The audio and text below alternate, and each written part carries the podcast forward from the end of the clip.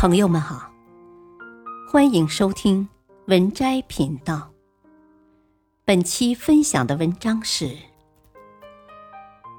新中国成立以来影响最大的一起间谍案始末。一，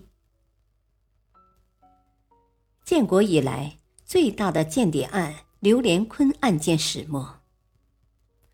一九九六年，大陆举行军事演习。震慑了李登辉等台独分子。为了谨慎起见，演习并没有用实弹。这场绝密军事行动，台湾事先不可能知道，但李登辉却公开称，大陆发的导弹是空包弹、哑弹，希望民众不要恐慌，告诉台湾民众，大陆是吓唬一下，虚张声势而已。李登辉这一说法立即引起我方高度重视。李登辉如何知道没用实弹？我方内部肯定出了内鬼，否则这样的情报怎么可能被李登辉知道？能提供这样高等级情报，此人一定身居要职，还能轻易获得秘密。经过三年的调查，一个叫刘连坤的人浮出水面。他就是时任解放军后勤部军械部部长刘连坤，正军职，少将军衔。刘连坤是如何被策反的？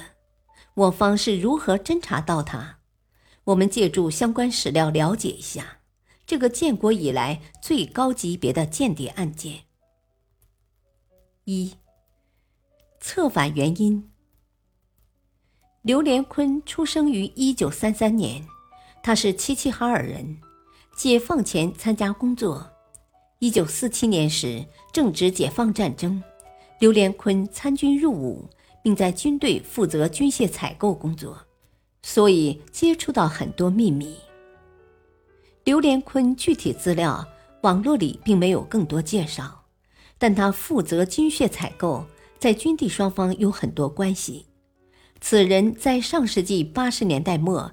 因犯错误受到处分，职务提升受限，从此他对组织产生怨恨。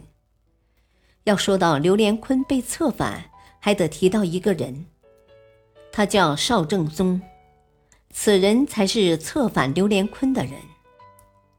邵正宗是何人？此人原是总后军械部军械工厂管理局的局长，上校军衔。邵正宗一九四三年出生于沈阳。猛一看，邵正宗像是社会人，能喝酒，好交友。他曾认识一个叫张志鹏的台商。张志鹏在香港有公司，在上海投资了一家名为南山实业的公司，在广东珠海、河北石家庄都有他的企业。据说还和大陆军方合资开办过工厂。张志鹏与邵正宗是如何认识的？邵正宗在一次深圳到澳门的旅行中，他认识了一个叫孙佩霞的，这个女人勾搭了邵正宗，而孙佩霞是张志鹏在大陆包养的女人，孙佩霞就介绍邵正宗与张志鹏认识。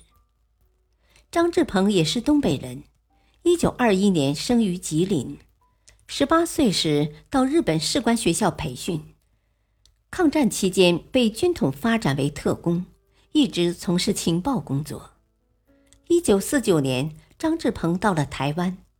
上世纪八十年代，两岸交流后，张志鹏以台商身份到大陆投资办厂。邵正宗最初认识张志鹏时，总以为他是台商。但两人以东北老乡认识，关系越走越近。但张志鹏真正身份则是台湾间谍情报机关军情局的运用人员，就是与军情局有联系，只要给钱，随时为台情报部门干活。因为张志鹏的生意与大陆军方有关，时任台情报局长的殷宗文知道后，就找到张志鹏，让他帮忙干点活。这不是白干的，没有真金白银，张志鹏也不会干。邵正宗早就被改革开放后的腐朽生活所迷惑。当时因为他的职业原因，可以结交很多地方人员。邵正宗也是心中只想着钱，早把军人身份忘记了。邵正宗与张志鹏认识后，看到张志鹏挥金如土，羡慕不已。两人在交流中，邵正宗流露出想到国外生活的愿望。而张志鹏也看准了邵正宗是一个能拉拢的人，于是就透露了自己的身份。两人很快定下协议，只要邵正宗能拉拢更大的军官，获取到更多的情报，张志鹏就为邵正宗办理出国手续。为了能出国生活，邵正宗认为自己上司刘连坤可以拉下水。因为刘连坤一直对组织不满，说些牢骚话。果然没费多大劲，刘连坤也认识了张志鹏，很快被拉下水。对于张志鹏的工作进展，台湾方面很高兴，专门为张志鹏的计划制定了一个专案组，名为“王少康工作室”，其行动为“少康计划”。而邵正宗代号为少康一号，刘连坤的代号是少康二号，张志鹏成为该计划的联络员。邵正宗被策反间谍后，有一次因公到欧美访问，此时邵正宗就想利用这次出访跑到台湾定居，但张志鹏把邵正宗的想法告诉台湾方面后，台湾军情局认为。邵正宗现在不能到台，可以利用其在大陆的身份获取更多方面的军事科技情报，让邵正宗策划更高级别的将领，在各军工厂培植可信任的高工。邵正宗到香港后，与台湾的军情局人员见面，在台湾人员忽悠下，说服邵正宗继续在大陆搞情报。随后，邵正宗按照台湾方面提供一批秘密情报。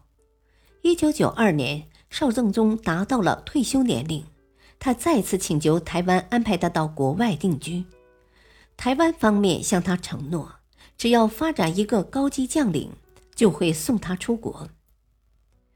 为了实现出国的愿望，邵正宗认为自己的上司刘连坤有希望。没想到，很快拉刘连坤下水。一九九二年十一月，台湾派一名军情局的副处长庞大伟秘密潜入大陆，在广州密会了刘连坤。邵正宗以为自己完成了任务就可以出国了，但没想到台湾并没有兑现承诺。邵正宗收到台湾邮来的证件。居然是伪造的台胞证，根本不可能出国。